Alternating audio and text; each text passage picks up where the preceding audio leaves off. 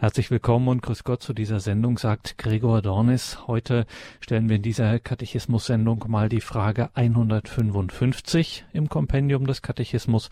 In welchem Sinn hat das Volk Gottes Anteil an den drei Ämtern Christi, der Priester, Prophet und König ist?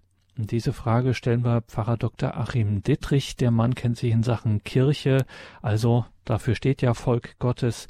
Damit kennt er sich bestens aus. Grüße Gott, Pfarrer Dittrich. Grüß Gott. Herr Pfarrer, bevor wir hier eintreten, lese ich noch mal vor, was das Kompendium des Katechismus dazu allgemein und kompakt schreibt. Es sagt im Punkt 155, das Volk Gottes hat am priesterlichen Amt Christi teil, weil die Getauften vom Heiligen Geist geweiht werden, um geistige Opfer darzubringen. Es nimmt, also das Volk Gottes nimmt an seinem prophetischen Amt teil, weil es mit dem übernatürlichen Glaubenssinn dem Glauben unwiderruflich anhängt, ihn immer tiefer versteht und ihn, also den Glauben, bezeugt.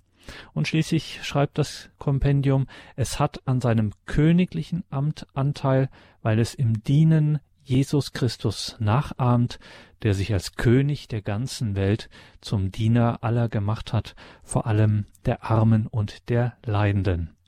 Haben wir schon mal einen ersten Eindruck, das sind natürlich alles immer ganz dichte und kompakte Texte, die der Katechismus hier vorschlägt. Fangen wir noch mal ganz von vorne an, wenn wir hier über unseren Anteil an den drei Ämtern Jesu Christi sprechen. Pfarrer Dietrich, was sind denn diese drei Ämter Christi? Ja, das ist eine Aufschlüsselung des Wirkens und der Sendung Jesu Christi, auch durch seine Kirche, für die, auch für die heutige Zeit, für die, ja, für die Welt, für die Menschheitsfamilie. Eine Aufgliederung, die deutlich macht, dass die Kirche ähm, als Gemeinschaft der Glaubenden, als Gemeinschaft der Heiligen eine Innenstruktur hat, eine Unterscheidung. Und eben, das ist eben zunächst mal die, die Hierarchie, die gleichsam wie ein Skelett im lebendigen Organismus, Skelett ist dabei nicht tot, sondern ist ein strukturierendes, stabilisierendes, ja, eine Struktur, eine lebendige Struktur innerhalb des Organismus der Kirche. Die Gesamtvision ist, dass eben die Kirche die Sendung Jesu Christi fortführt durch die Geschichte hindurch, dass die Kirche also nicht irgendwie ein äh, Verein religiös interessierter Menschen ist, auch nicht nur ein Verkündigungsverein, wo äh, Prediger den Interessierten äh, ja, das Wort Gottes mitteilen, sondern das Ganze, wie gesagt, ist ein lebendiger Organismus, erfüllt vom Geist Gottes, gesendet von Jesus Christus, bevollmächtigt mit einer gleichen Würde aller Getauften. Also jeder getaufte Gläubige, also die Taufe, da gehört auch die Firmung natürlich dazu, hat grundsätzlich gleiche Würde. So bildet die Kirche das neue Volk Gottes und dieses Volk Gottes hat eben ja, Anteil, mehr noch hat eigentlich die Aufgabe, die Sendung, das fortzuführen, was Jesus in, äh, voll, vollzogen hat, nämlich dass er sich ja aufgeopfert hat. Das ist das Erste. Er hat also nicht nur die Kirche gestiftet, sondern der Kirche die Sakramente geschenkt, die sieben Sakramente vor allen Dingen als lebendige Quelle, als Herzstück die Eucharistie, worin sich eben sein Opfertod, seine Hingabe am Kreuz und seine Auferstehung ja nicht nur manifestieren, sondern eine, eine Gegenwart bilden für die ganze Menschheitsgeschichte, ein lebendiger Quell der Versöhnung von Gott und den Menschen. Und von daher kommend haben wir das erste Amt Christi, nämlich das Monus Sanctificandi, das priesterliche Amt Jesu. Es gibt eine Präfation in der Heiligen Messe, da heißt es sehr schön, Jesus ist der Priester, das Opfer und der Altar. Das Opfer ist eines. Der Priester ist einer. Das Ganze also in Jesus Christus einzigartig und für alle Zeiten, für alle Menschen vollzogen. Dieses priesterliche Amt der Selbsthingabe, dieses Opfer am Kreuz, mit dem Sünde und Tod überwunden werden. Aus dieser, diesem Gnadenquell Jesu werden die Sakramente gespeist. Ja, das ist das, das Amt des Priesters. Bevor wir vielleicht sprechen, wie, wie sich das in der Kirche dann heute gestaltet, diese Anteile habe, ähm, ja, der Hierarchie, aber auch der Gläubigen an den drei Ämtern, gehen wir sie vielleicht alle drei mal durch. Also das erste ist das Monus Sanctificandi, das Priesteramt. Das zweite ist das Monus Docendi. Jesus ist gekommen, das Wort Gottes zu verkünden. Und zwar eben nicht als etwas Abstraktes, als eine Information, sondern er selbst ist das lebendige Wort Gottes. Er ist identisch mit dem, was er verkündet. Die frohe Botschaft, das Evangelium, die Offenbarung Gottes. Von daher leitet sich das kirchliche Lehramt ab, das verantwortlich ist für die Verkündigung der Heiligen Schrift, der Offenbarung, der Lehre Jesu Christi. Und schließlich das dritte Amt, das Munus Regendi, das Königs- oder Hirtenamt. Jesus ist das Haupt der Kirche, das bleibt er auch. Durch den Heiligen Geist wirkt er als das Haupt und der Hirt. Er ist der König für uns Gläubige, aber anvisiert, Zielpunkt ist, dass alle Menschen ja in Jesus Christus den Hirten und König erkennen können und sich ihm anschließen. Das sind diese drei Ämter, die man so als Struktur für das Christusereignis ähm, formuliert hat. Und die Sendung das Geschehen Jesu, seiner Hingabe auf die Menschen hin und auch in die Geschichte hinein, um das zu strukturieren. Jetzt stellt sich natürlich dann die Frage, wie haben wir Getaufte, wir Gläubige Anteil an diesen drei Ämtern? Die Kirche hat diese lebendige Innenstruktur der Hierarchie. Das bedeutet, es gibt aus der Schar der Gläubigen heraus werden ja, Männer berufen, die dann zu Bischöfen geweiht werden. Das ist also die, die Vollform des Priestertums, ist das Bischofsamt. Und diese Bischöfe haben eine direkte und unmittelbare Verbindung zu Jesus Christus im Heiligen Geist, vermittelt durch die Kette der Amtsträger, der Apostelnachfolger. Jesus hat die Apostel bevollmächtigt und gesendet, der Welt das Evangelium zu bringen, die Menschen zu taufen, eben sie zu heiligen, zu lehren und anzuleiten. Und die Bischöfe haben in Vollform, in Einheit unter dem Petrus-Nachfolger, dem Papst, haben sie dieses Munus Sanctificandi, dieses Munus Regendi und Munus Docendi, also die Lehre, die Heiligung und die Anleitung, die Führung. Die Bischöfe haben die Möglichkeit, eben Mitarbeiter zu erwählen und zu weihen. Im Weihesakrament ist es eben möglich, dann also auch die Priester äh, teilhaben zu lassen an diesem Amt des Bischofs. Und eine dritte Stufe ist der Diakon. Auch er erhält vom Bischof durch die Weihe Anteil ähm, an diesen Ämtern in abgestufter Form und Vollmacht. Die Gläubigen, die Laien, sind nicht einfach gegenüber der Hierarchie und haben ja ein, nur eine passive Rolle, sondern das hat das Zweite Vatikanum und die Päpste des 20. Jahrhunderts vielfach herausgestellt und neu formuliert.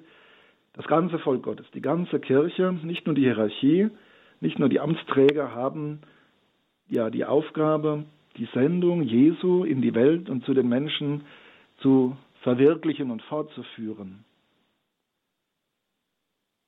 Die Kirche hat die Aufgabe, Werkzeug und Zeichen der innigen Vereinigung mit Gott zu sein, quasi als das Ursakrament.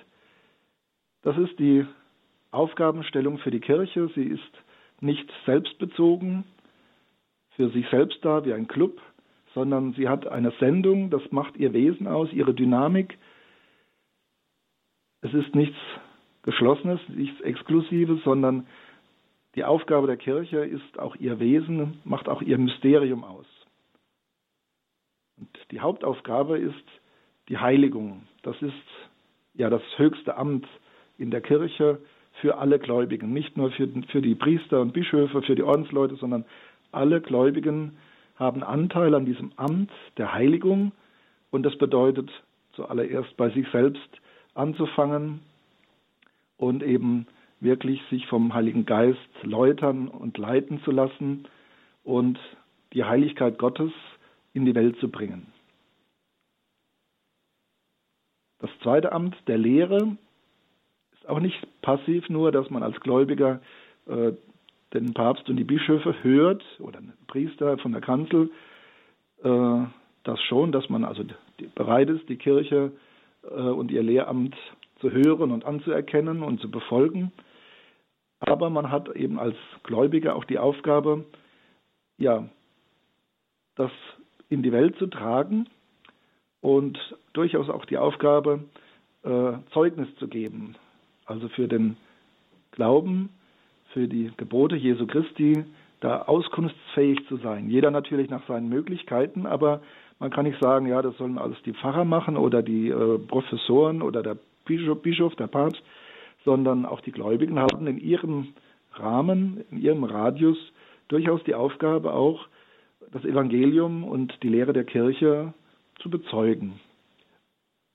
Wenn man es etwas weiter fasst, äh, dieses Amt der Lehre, das prophetische Amt, könnte man auch sagen, es gibt also das priesterliche, das prophetische, das königliche Amt. Also die Lehre steht auch für die Wahrheit, prophetisch. Und dazu sind alle in der Kirche berufen, für die Wahrheit Zeugnis zu geben. Es geht also nicht immer darum, dass man sagen kann, ja, also das steht im Katechismus bei Nummer so und so viel, sondern dass man in ja, lebendiger und vom eigenen Leben getragener Weise die Wahrheit Gottes bezeugt und mitteilt und auch für sie streitet, wo sie angegriffen wird oder wo sie missverstanden wird.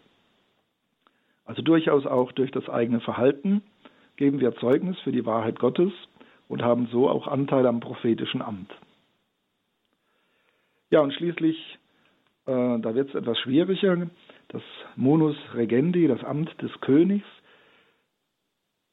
Christ zu sein bedeutet zuallererst, dass man sich Gott unterordnet, dass man also an Gott glaubt, ihn als unseren Schöpfer und Herrn anerkennt und natürlich der dreifaltige Gott, Jesus Christus, der in die Welt gekommen ist, ist für uns König des Universums, nicht nur für einen privaten emotionalen Bereich, sondern wirklich für das Ganze, auch für die Schöpfung, für die Evolution und alles, was da so hineingehört, Universum, Kosmologie, all das, über all dem steht Jesus Christus als das lebendige Wort Gottes. Und das anzuerkennen und im eigenen Leben zu bezeugen, in Wort und Tat, das äh, ist Teilhabe an diesem königlichen Amt. Denn ein König, der keine äh, Untertanen hat, ist auch kein König.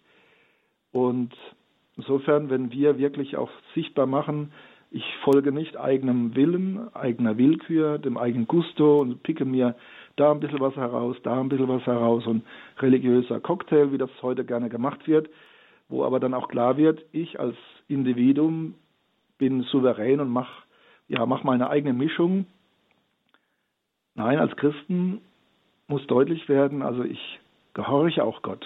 Ich höre auf ihn und ich gehorche ihm auch. Ich will das, was er mir vorgibt an Geboten, an Wahrheit, an, am Evangelium, daran will ich mich wirklich mit aller Kraft und bestem Gewissen orientieren. Da, da will ich mich für mühen. Also ich bin nicht mein eigener Herr, sondern ich unterstehe Gott. Es gibt das schöne Wort von Papst Leo I., ein heiliger Papst, der gesagt hat, also jeder Christ ist berufen, König zu sein. Und das wird vor allen Dingen dann deutlich, wenn ich König über mich selbst bin. Wenn ich also die Wahrheit und die Gebote Jesu Christi in meinem Leben verwirkliche und mich nicht vom Egoismus, nicht von den Leidenschaften, nicht vom Bösen ja, äh, leiten lasse, sondern ganz und gar vom Heiligen Geist und dann auch der Geist die Herrschaft hat über den Leib, über die Natur, über mein, meine Person, dass ich wirklich ein geistgeleiteter Mensch in der Wahrheit und Liebe bin. Dann bin ich auch königlich. Ja, so weit diese Ausfaltung der drei Ämter, die Jesus Christus vollzogen hat in ihrer Fülle, die sich aber jetzt ausweiten müssen, verwirklicht werden müssen in der Geschichte, in der weiteren Menschheit durch die Kirche und auch durch uns Gläubige, alle Gläubige sagt Dr. Achim Dittrich in dieser Sendung, in der wir über die drei Ämter Christi sprechen, genauer über den Anteil, den das Volk Gottes an diesen drei Ämtern, dem Heiligungsamt, priesterliches Amt, das prophetische Amt, also die Lehre, das Zeugnis für die Wahrheit und dann auch das königliche Amt, das Leitungsamt, wenn wir darüber hier sprechen in dieser Sendung, machen eine kurze Musik und dann müssen wir da noch das ein oder andere nachhaken bei Dr. Achim Dietrich.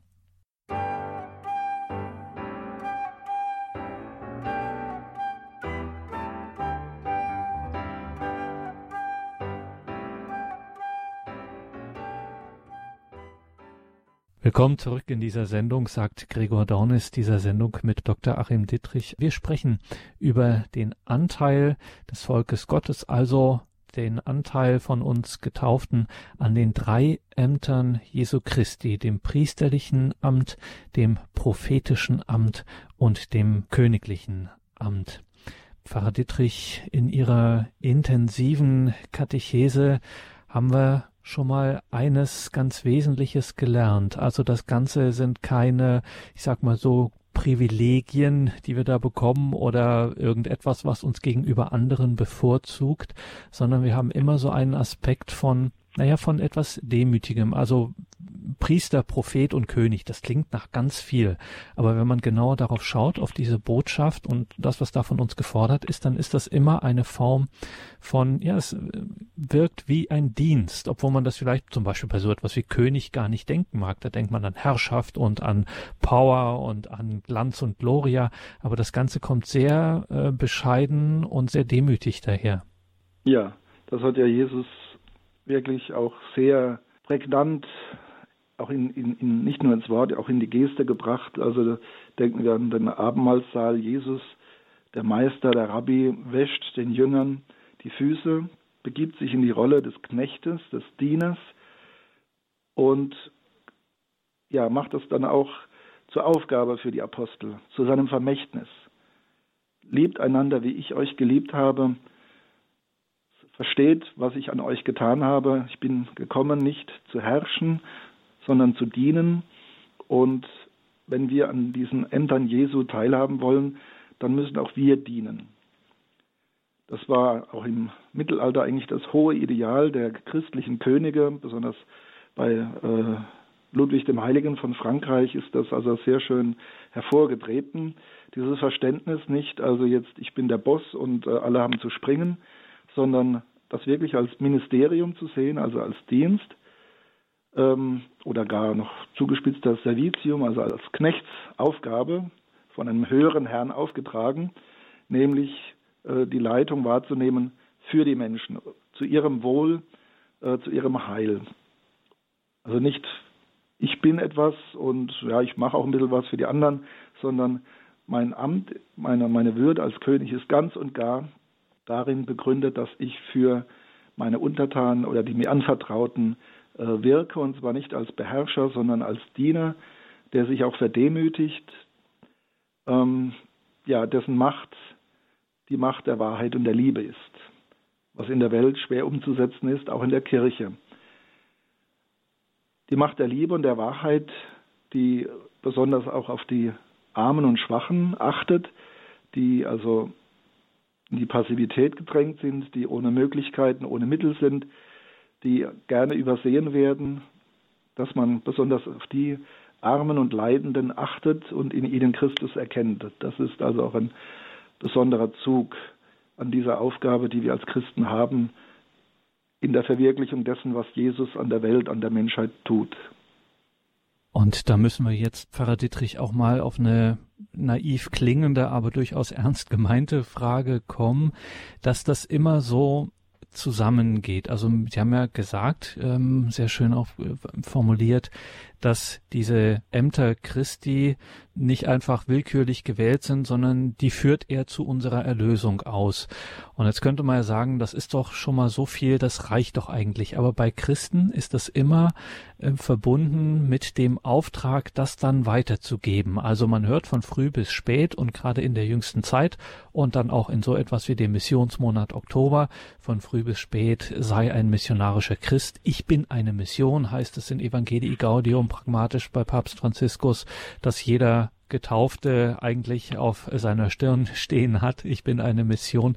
Wieso hängt es denn bei Christen so unmittelbar immer miteinander zusammen? Also zum einen ganz persönlich, ganz äh, direkt und unverwechselbar selbst gemeint zu sein, Adressat dieser Erlösung zu sein und gleichzeitig damit zu innerst verknüpft der Auftrag, das dann auch im eigenen Leben weiterzugeben und ja in die Welt einzubringen das Christentum oder auch der christliche Glaube ist eben etwas Lebendiges, etwas Geistvolles, etwas Dynamisches.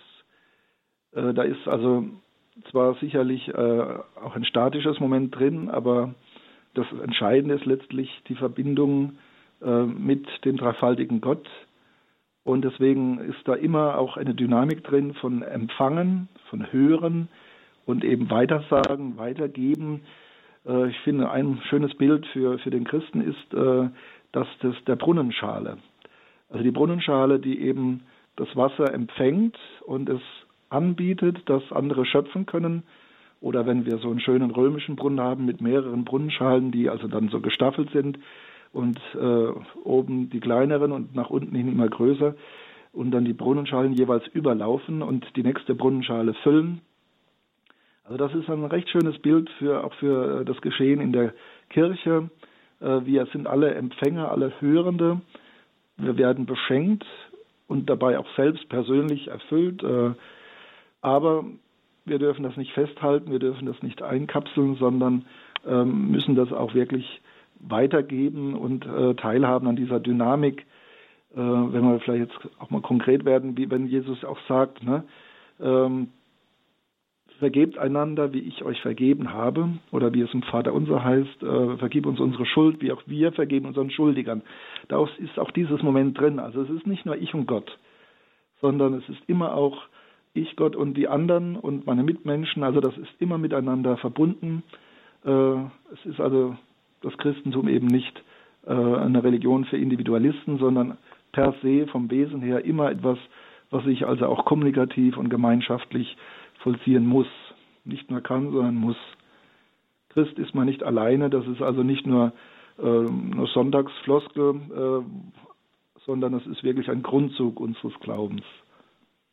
Und da müssen wir jetzt auch mal den Seelsorger Pfarrer Achim Dittrich fragen, weil das natürlich alles auch nicht ganz so einfach ist, gerade in der Welt von heute. Sie haben das auch schon angedeutet, dass man da auch ein Zeichen des Widerspruchs eventuell sein kann, wenn man dieses Zeugnis für die Wahrheit ist oder wenn man die Kirche zu verteidigen versucht, wenn sie missverstanden wird. Ist im Alltag durchaus, kann das durchaus eine große Herausforderung sein und mancher fühlt sich dadurch auch an der einen oder anderen Stelle überfordert. Was können Sie uns denn da Tröstliches oder Ermutigendes sagen, dass man da vielleicht, sagen wir, äh, stabiler wird oder wehrhafter vielleicht? Ja, wir stehen ja nach wie vor noch in der, in der geistlichen Atmosphäre der Neuzeit oder Postmoderne, wie das heute so gern genannt wird, egal. Also die Aufklärung, die ja, die ja in geisteswissenschaftlicher, philosophischer Hinsicht ja viele Dinge auch gebracht hat, die also lobenswert sind, die auch teilweise christlich äh, abgeleitet sind, christliche Wurzeln haben, ähm, Menschenrechte und all diese Dinge. Ja, die hat aber leider auch in einer Zuspitzung jetzt, in einer Extremität äh, dazu geführt, dass, dass also äh, die geistige Basis äh, für die Menschen verloren gegangen ist, in, in eben die Verbundenheit mit Gott, dem Schöpfer, und mit Gott, der sich offenbart äh, und der die Gemeinschaft des Menschen wiederherstellen möchte. All das hat man jetzt mittlerweile abgetrennt und deswegen stehen viele aufklärerische Errungenschaften so frei im Raum und teilweise sogar wirklich aggressiv. Ich musste an äh, den Sauerstoff denken, der ja grundsätzlich etwas sehr Wertvolles und Wichtiges ist, aber äh, in der falschen Dosis am falschen Ort äh, sehr aggressiv sein kann, bis hin zum Zellgift. So ist es, denke ich, auch in der Neuzeit mit manchen Phänomenen. Äh, also zum Beispiel dieser Kampf um die Freiheit, die Emanzipation, die ja gern dann auch in Widerspruch gestellt wird zur Kirche, wo man sagt, also die Kirche ist gegen die Freiheit, da geht es um Unterwürfigkeit, da geht es um Hierarchie und Daran schließt sich an, dass äh, die Egalität, also die Freie, äh, die Gleichheit, die ja grundsätzlich vom Christentum herkommt, weil alle Geschöpfe Gottes grundsätzlich gleich sind, äh, egal welcher Herkunft, äh, Rasse und Farbe und das spielt alles keine Rolle, alle sind Geschöpfe Gottes. Das hat also das Christentum gebracht, diese grundsätzliche Gleichheit, die aber dann jetzt auch teilweise ähm, zur Gleichmacherei wird, zum, zum Konformismus oder aber auch zum Relativismus, also dass jeder ist seine eigene Welt, jeder ist sein eigener Kosmos und äh, eine übergeordnete Wahrheit gibt es nicht. Also eine Gleichheit, ähm, die eben auch absieht von, von Gott und der Ordnung der Welt, der Wahrheit. Auch das wird dann äh, im Prinzip an die Kirche herangetragen als Kritik, dass man sagt, ja, bei euch, ihr seid ja nicht alle gleich, da gibt es eben oben und unten. Also diese Differenzierung äh, in der Kirche äh, der verschiedenen Ämter und auch Charismen, wie ja Paulus sagt. Also wir haben alle den einen Geist, aber nicht äh, die gleichen Befähigungen, nicht die gleichen äh, Aufgaben, sondern wir sind wie die verschiedenen Glieder eines Körpers und jeder tut das Seine und ist Teil des Ganzen und ist wichtig, ähm, egal wie sein Ansehen vielleicht aussehen mag. Ja, wir haben also dies, diesen Konflikt mit der Neuzeit, äh, mit ihren Forderungen, die eben losgelöst sind äh, von einem ganzheitlichen Bild der Welt und der Schöpfung. Und da ist es schwer, dass man dann eben die Kirche als hierarchische Gesellschaft, äh, Gemeinschaft verteidigt, auch seinen eigenen Platz darin findet. Als Priester ist das nicht einfacher wie als normaler Gläubiger, denn äh, man muss heute sich eigentlich ständig rechtfertigen, dass man da also ein Privileg hat und äh, da werden andere werden also ausgesperrt eine Überordnung, ähm, die nicht gerechtfertigt wäre. Also es ist ja momentan sind das auch ganz äh, virulente Themen, auch in der Kirche jetzt geht es letztlich auch um gesellschaftliche Forderungen, die jetzt in die Kirche getragen werden, nochmal neu und ähm, ja, die dann auch geprüft werden müssen, aber die eigentlich doch ja teilweise Missverständnisse sind. Also weil einfach das, was vielleicht in der, im Staat bis zu einem gewissen Grad berechtigt ist, äh, in einem neutralen Staat, soweit das überhaupt möglich ist, äh, kann man das nicht übertragen auf die Kirche, die eben eine gegliederte Gemeinschaft ist mit äh, Unterscheidungen in den Aufgaben, in den Ämtern, bei gleicher Würde und wirklich gleicher Berechtigung, auch gleicher Anforderungen.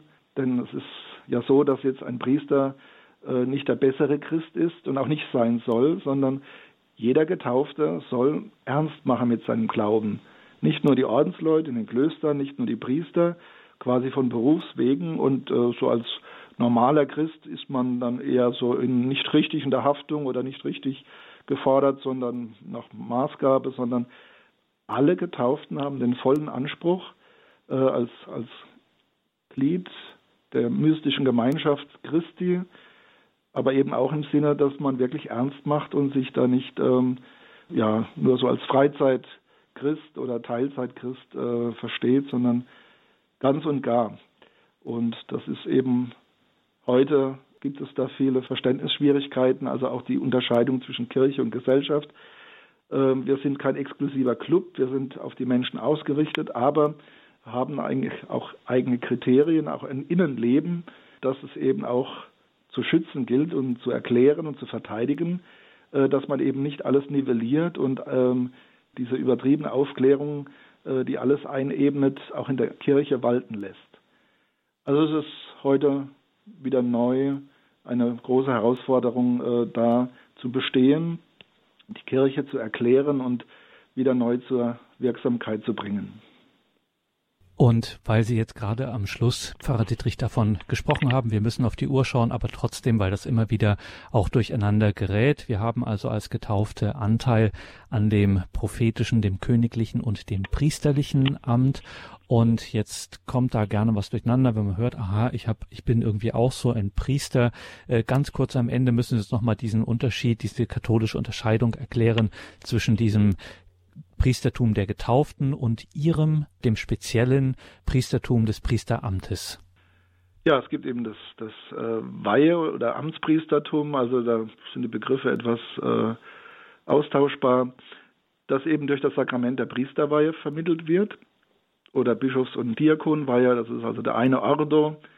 Ähm, also das ist eine sakramentale Indienstnahme und auch Bevollmächtigung und dann spricht man vom, vom Taufpriestertum oder vom, doch vom Taufpriestertum, genau. Also das Taufpriestertum oder das allgemeine Priestertum, genau, das ist der zweite Begriff.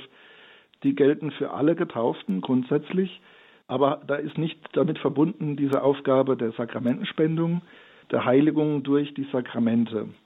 Es ist so, dass wir eben zwar alle gleich sind in der Kirche, aber Jesus wollte, dass eben der Priester, der Bischof auch ein Gegenüber äh, darstellt, also dass Jesus Christus selbst äh, uns Gläubigen gegenübertreten kann als Handelnder, der eben hervorgehoben ist als Gegenüber. Wir bedürfen der Heiligung, wir bedürfen der Ansprache und der Leitung durch Christus und das soll eben auch äh, symbolisiert werden und vollzogen werden innerhalb der Kirche und zwar nicht nur abstrakt irgendwie im Gedanken, sondern wirklich durch reale Personen, also alles in der Kirche hat letztlich äh, eine, eine, ja, ist gehalten, auch Personal im Vollzug, nicht nur abstrakt, nicht nur durch Worte, sondern auch durch Personen.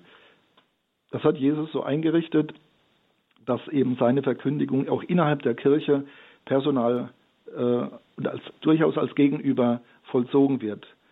Dieses Bild des Paulus ist da sehr hilfreich, eben Jesus Christus das Haupt und die Kirche, der, der Leib mit den verschiedenen Teilen, Gliedern.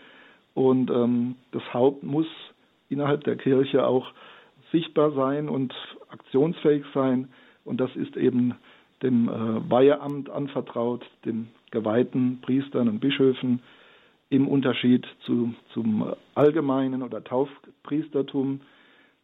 Die Christen haben, im Allgemeinen haben eben die priesterliche Aufgabe zu heiligen, zunächst die eigene Heiligung äh, mitzutragen und durchzuführen unter dem äh, Eindruck des Geistes und der Gnade, aber dann auch Heiligung äh, in die Welt zu tragen durch das eigene Verhalten, also nicht nur Moral, sondern äh, auch einfach den gelebten Glauben.